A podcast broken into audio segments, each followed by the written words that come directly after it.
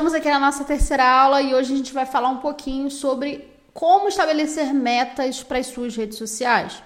A gente falou na primeira aula, a gente falou na segunda aula sobre a plataforma que você pode escolher, que você quer trabalhar, enfim, para divulgar o seu produto. Né?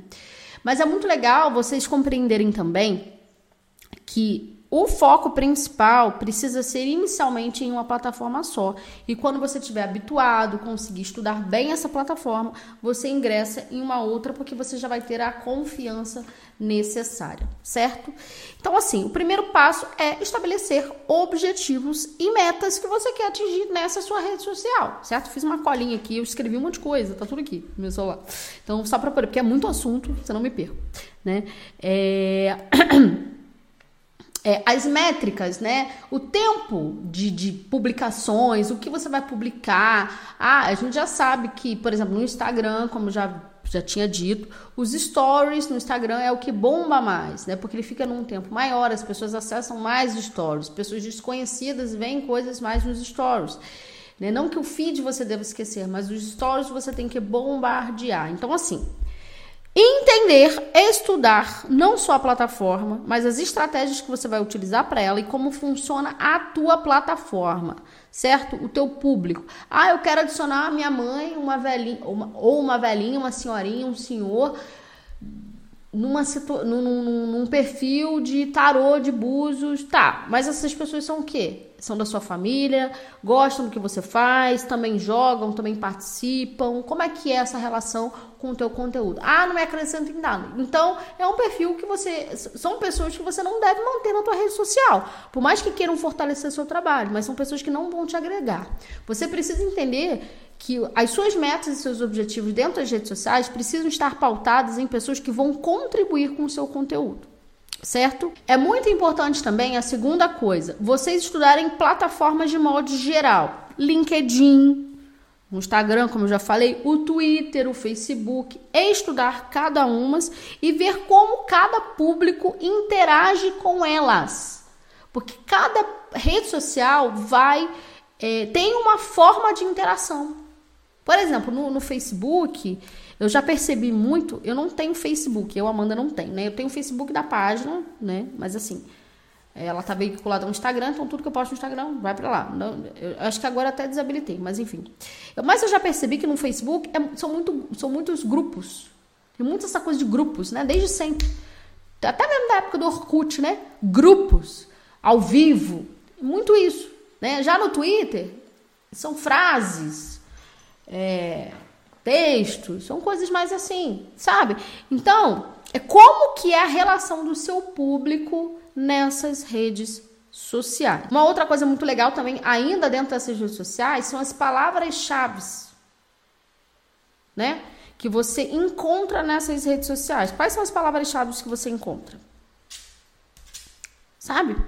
Então, assim, ah, eu vi lá num texto no Facebook as pessoas, as pessoas utilizando muito Deus, espiritualidade. Eu não sei se no Facebook eles têm hashtags, eles utilizam hashtags, né?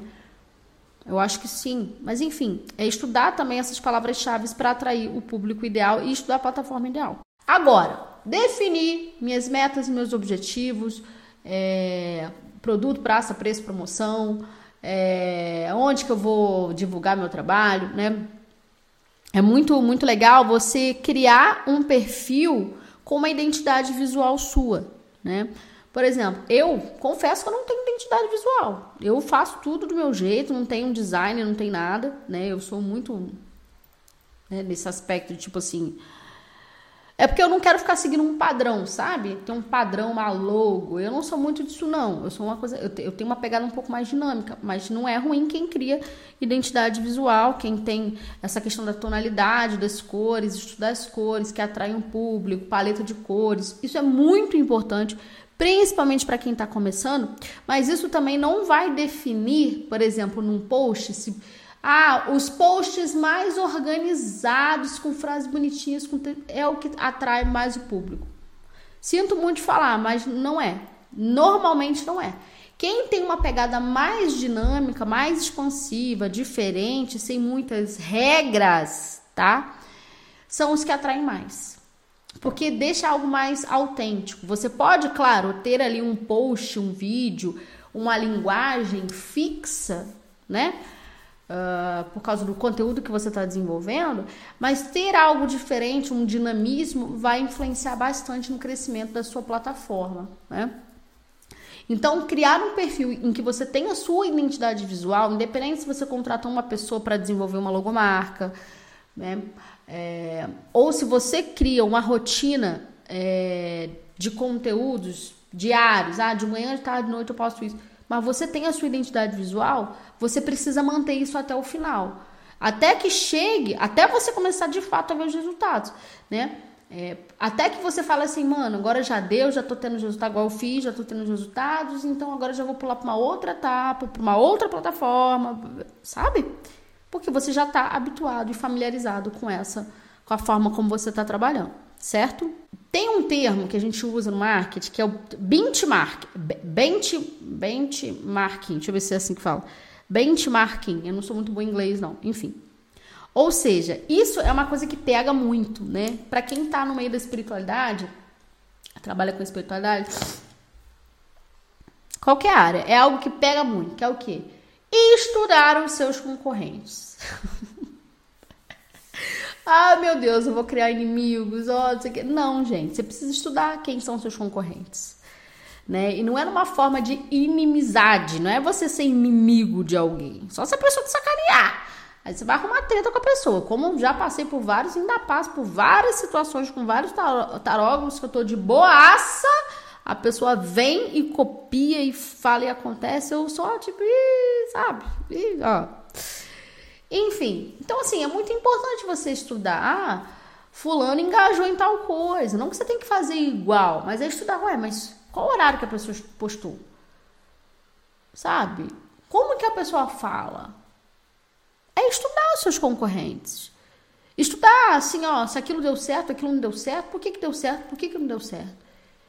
É você ter uma, uma, uma base e ao mesmo tempo ter uma, uma pessoa, não vou falar como inspiração, mas como uma orientação, sabe? Dentro daquilo que você está desenvolvendo. É importante, assim, tá? É importante. Eu, quando eu comecei com tarô no YouTube, eu tive as minhas inspirações para começar. Eu tive muitas inspirações. Depois, eu fui entendendo que eu precisava, com o tempo, claro, né?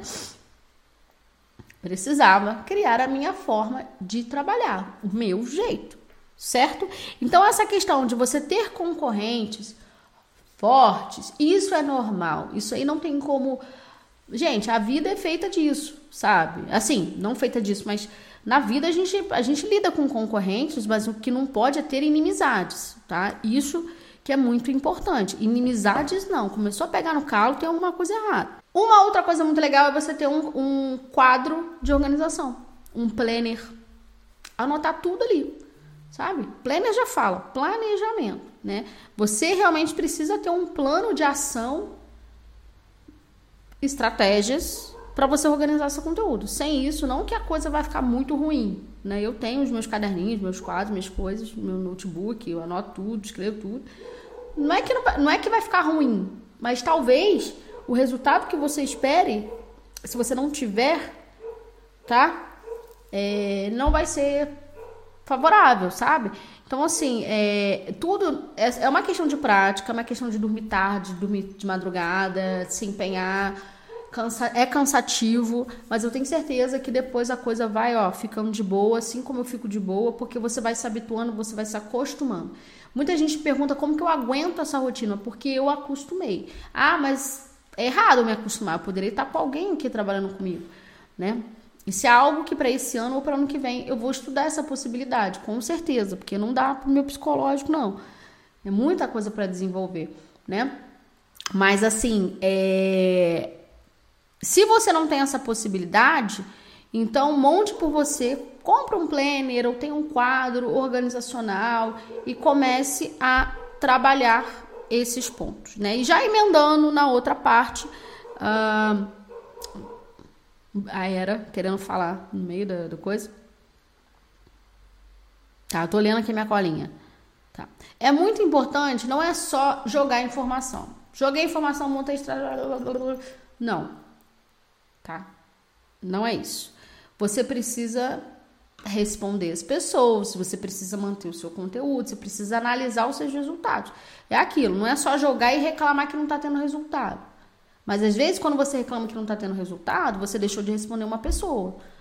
Entende? Eu falo isso por mim porque isso acontece muito. Eu recebo muitos e-mails, às vezes passa alguém e fala, cara, hoje não dá para responder, mano, é muita coisa sabe? Mas hoje eu consigo responder. Então, assim, é sempre tentar manter esse vínculo ao máximo e aprender também com os erros. Não é só achar que a vida é feita de resultados positivos dentro dessa parte de marketing digital e você não, não sabe, e cagar pro resto, entendeu? Uma coisa muito importante que é, que é fundamental, assim, a gente compreender que o marketing digital, ele não é, é uma, uma ferramenta Cara, que você precisa contratar um, você precisa comprar um produto, baixar um produto ou contratar uma pessoa para desenvolver o melhor para o teu conteúdo. Você mesmo pode desenvolver de uma forma simples. O importante é sempre você ter consciência do que você vai vender, da forma como você se comunica, como você passa as suas informações, se é por vídeo, se é por foto, se é por texto, como que você trabalha isso, a constância,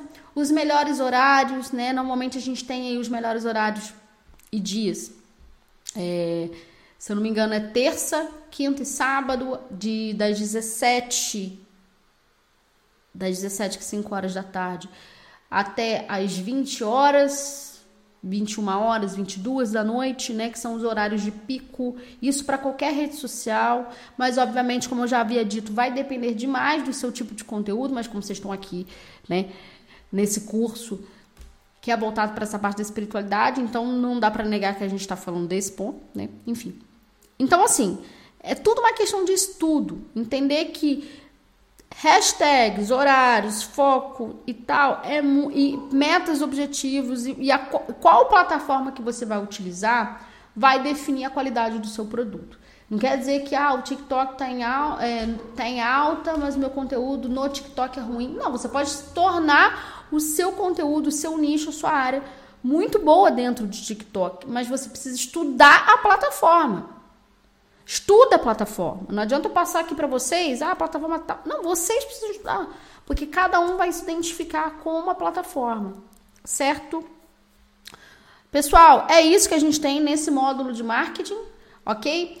E nessa última aula eu vou estar deixando aqui embaixo um PDF da Débora, uh, que é uma amiga linda, maravilhosa, incrível, que ela criou um PDF exclusivo sobre marketing e tarô para vocês. E eu espero que vocês gostem. E na próxima aula, na última aula, a gente vai falar. Eu vou dar, ah, vou fazer tipo um, um geral, né, no aspecto dos melhores livros e decks para vocês utilizarem. Certo? Eu espero que vocês tenham gostado dessas três aulas. Eu achei bem interessante, bem legal, bem dinâmica, bem diferente, né? Apesar de uh, eu ter esse jeito de falar assim. Mas eu espero que vocês tenham gostado. Certo? Ó, beijo para vocês e até a nossa última aula.